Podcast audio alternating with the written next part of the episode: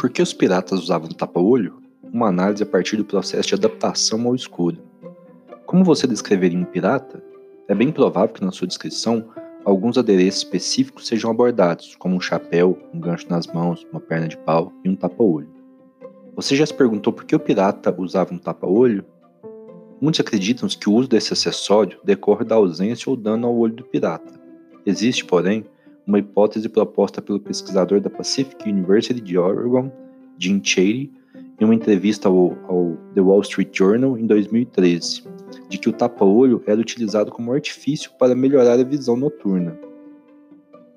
Como os piratas se movimentavam constantemente entre o lado interno, com baixa luminosidade, e externo, com alta luminosidade do navio, o tapa-olho seria utilizado para manter um olho adaptado aos ambientes mais escuros e facilitar a visão nesses lugares. Assim, durante o dia, ao sair do convés e entrar no porão do navio, por exemplo, seria necessário apenas retirar o tapa-olho para ter uma boa visão no escuro. Não existem fontes históricas que comprovem essa hipótese. No entanto, essa teoria faz sentido se analisada a partir do processo de adaptação ao escuro da visão humana. Os olhos de animais vertebrados, como os seres humanos, são constituídos, dentre outras estruturas, por uma camada fotossensível denominada retina e pelo cristalino, o cristalino é uma estrutura responsável por focalizar a imagem na retina. A retina é composta por células nervosas e fotorreceptores que absorvem a energia luminosa do ambiente e a transformam em atividade neural, processo denominado de transdução sensorial. Na retina existem dois tipos de fotorreceptores, os bastonetes e os cones, assim denominados devido à sua forma cilíndrica e cônica, respectivamente. No olho humano existem cerca de 130 milhões de bastonetes e 8 milhões de cones. Os bastonetes estão concentrados na periferia da retina, enquanto os cones concentram-se na fóvea, uma depressão na retina com 1 milímetro de diâmetro. O segmento, o segmento externo, tanto dos bastonetes como, quanto dos cones, possui um pigmento que absorve a luz, chamado de rodopsina. A visão realizada majoritariamente com os cones é denominada visão fotópica, caracteriza-se caracteriza pela visão de cores, de alta acuidade e baixa sensibilidade. Por outro lado, a visão realizada com bastonetes, denominada visão escotópica, é caracterizada pela baixa acuidade e alta sensibilidade à luz. Existem algumas situações em que podemos experienciar os efeitos específicos ocasionados pela visão levada a cabo por bastonetes ou cones.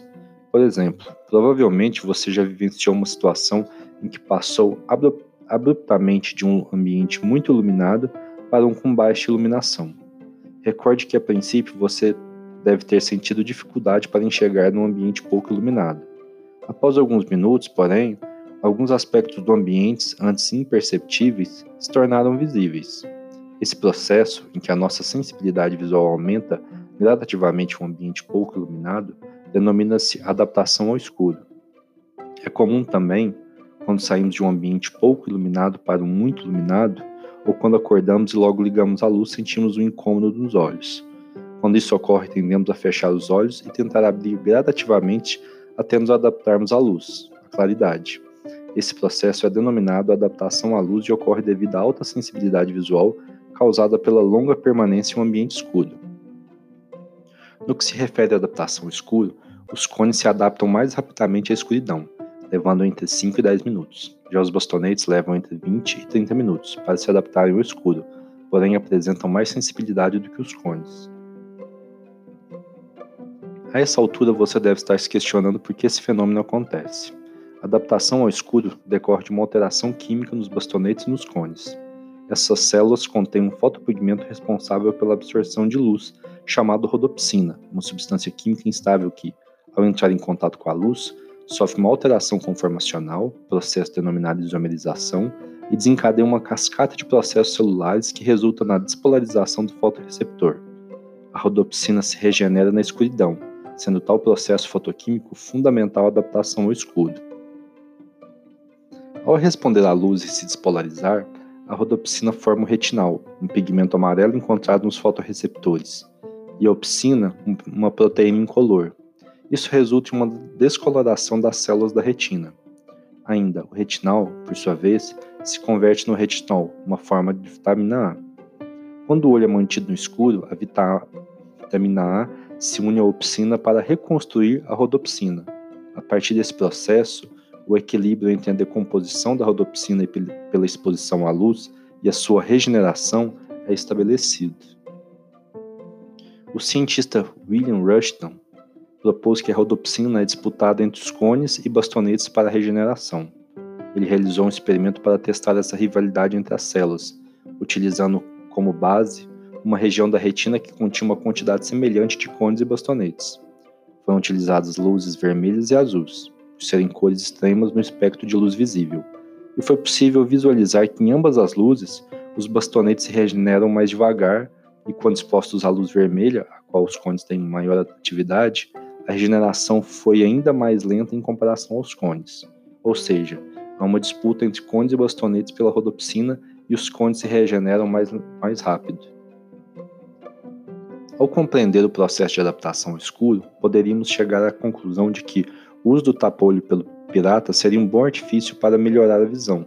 De fato, o uso do tapa-olho permite que um olho se mantenha adaptado ao escuro, logo mais sensível à baixa iluminação, enquanto que o outro está adaptado à luz.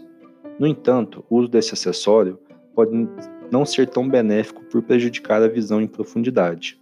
A convergência da imagem dos dois olhos no cérebro, chamada de visão estereoscópica, proporciona melhor visão de profundidade. Além disso, a convergência, o movimento de rotação dos olhos para o lado interno para focar a imagem, fornece informação sobre a, a distância de objetos próximos.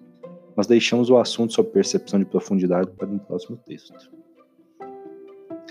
Esse texto ele foi escrito por Andressa Rios Lopes e Raíssa de Almeida Ramos Maia da Rocha, é, pelo site eupercebo.nb.br e foi publicado em 21 de abril de 2020.